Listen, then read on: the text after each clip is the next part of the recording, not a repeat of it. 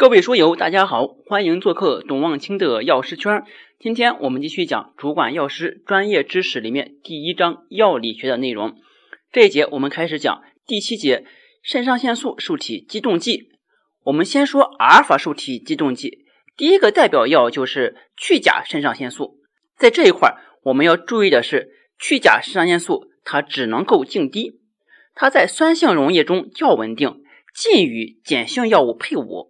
皮下注射或者肌内注射时，因为它会导致血管的剧烈收缩而吸收很少，且容易造成局部组织的坏死，因此不能采用皮下注射或者肌内注射。临床上呢，常常是静脉滴注给药。去甲肾上腺素它主要激动阿尔法一和阿尔法二受体，对心脏贝塔一受体有较弱的激动作用，对贝塔二受体呢没有作用。由于具有强烈的血管收缩作用。会导致外周的阻力明显增大，同时由于反射性的兴奋了迷走神经，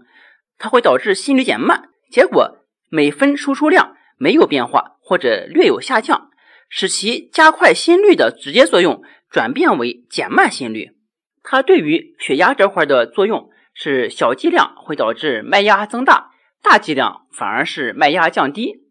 在临床应用方面，一个是用来抗休克。一个是用来治疗上消化道的出血，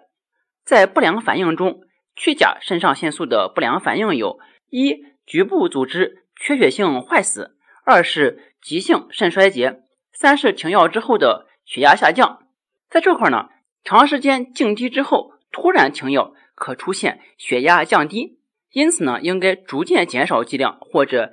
完整版内容。请下载知识星球 APP，找董望清的药师圈，每天十分钟语音，帮助您在潜移默化中掌握药学专业知识。